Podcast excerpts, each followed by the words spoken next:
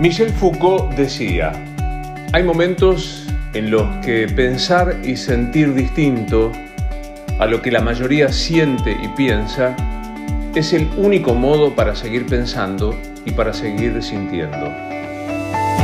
No hay un podcast de respuestas. Aquí hay un podcast de preguntas para saber que todos tenemos una parte de la razón.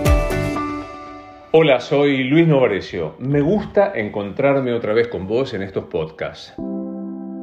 Después de este breve paréntesis, te cuento que sigo grabándolo en mi casa, mirando la misma ventana y el mismo árbol, cuando ya pasamos largos 70 días. Vamos para los 75 de cuarentena.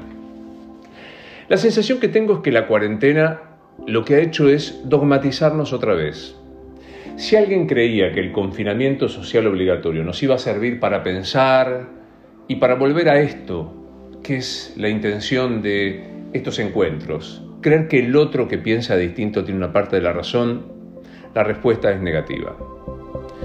Después de unos 45 o 50 días en donde todos parecíamos intentar ir por el mismo camino, aún con diferencias, para dedicarnos a la cuestión sanitaria, irrumpió otra vez la mal llamada grieta o el disenso.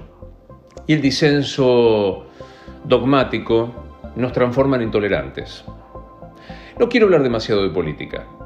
No hace falta que te cuente que otra vez oficialismo y oposición se desencontraron, que se habló de mercenarios, se habló de persecuciones, se habló de yo decido cuando vos te angustiás y no cuando a vos te parece que te angustiás.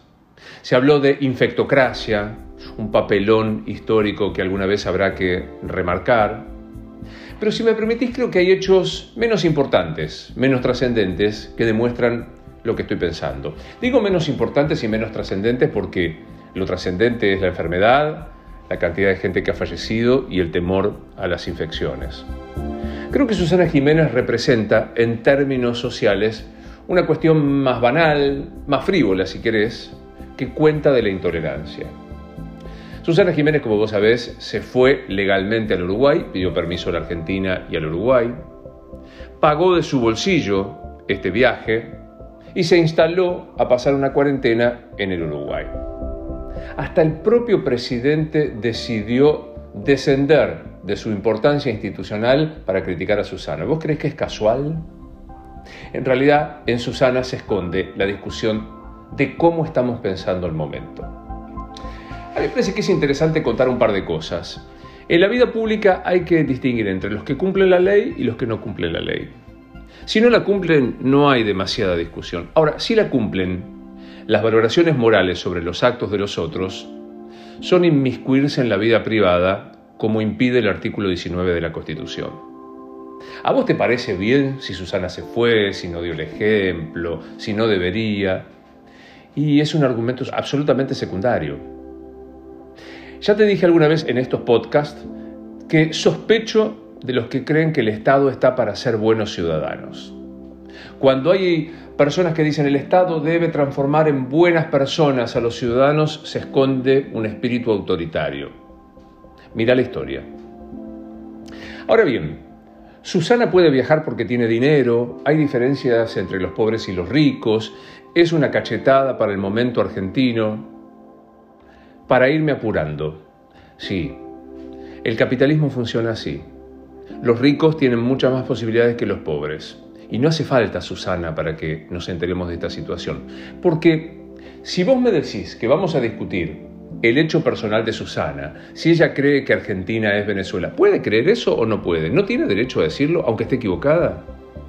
Si se fue con sus perros y demás, en realidad vamos a asociar un instinto personal de mirar por la endija de la puerta la vida personal de los otros y porque, además, con cierta envidia o cierta ira, descargamos la frustración en Susana Jiménez. Ahora, si lo que nos permite ver Susana es la desigualdad en la Argentina, el 50% de pobres, 2.900 villas en la provincia, me parece interesante que hablemos de este tema. Alguien me dijo, ¿a vos te parece justo que un vecino de Villa Azul la villa blindada en la provincia de Buenos Aires, no pueda salir ni siquiera a ver a su familia y Susana se vaya al Uruguay? ¿Sabes qué me lleva a esa pregunta? ¿Qué hubiese pasado si Macri brindaba Villa Azul? ¿Qué hubiese pasado si alguien no peronista decidía cerrar con policía una villa?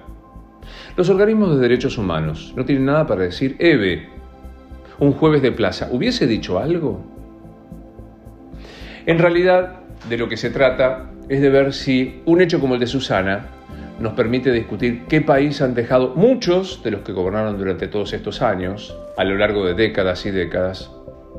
Nos permite ver cuánto de verdad nos importa esa desigualdad y nos ayuda a pensar si tomamos alguna de las dos opciones. O jugamos a los ofendidos con una mujer que trabajó toda su vida de manera exitosa y popular y en ese caso creemos que estamos cambiando algo, o nos dedicamos a ver qué es lo que pasa con la Argentina, qué es lo que se ha hecho con la dirigencia argentina y tratamos de solucionarlo. Dos opciones, la ira o tratar de cambiar.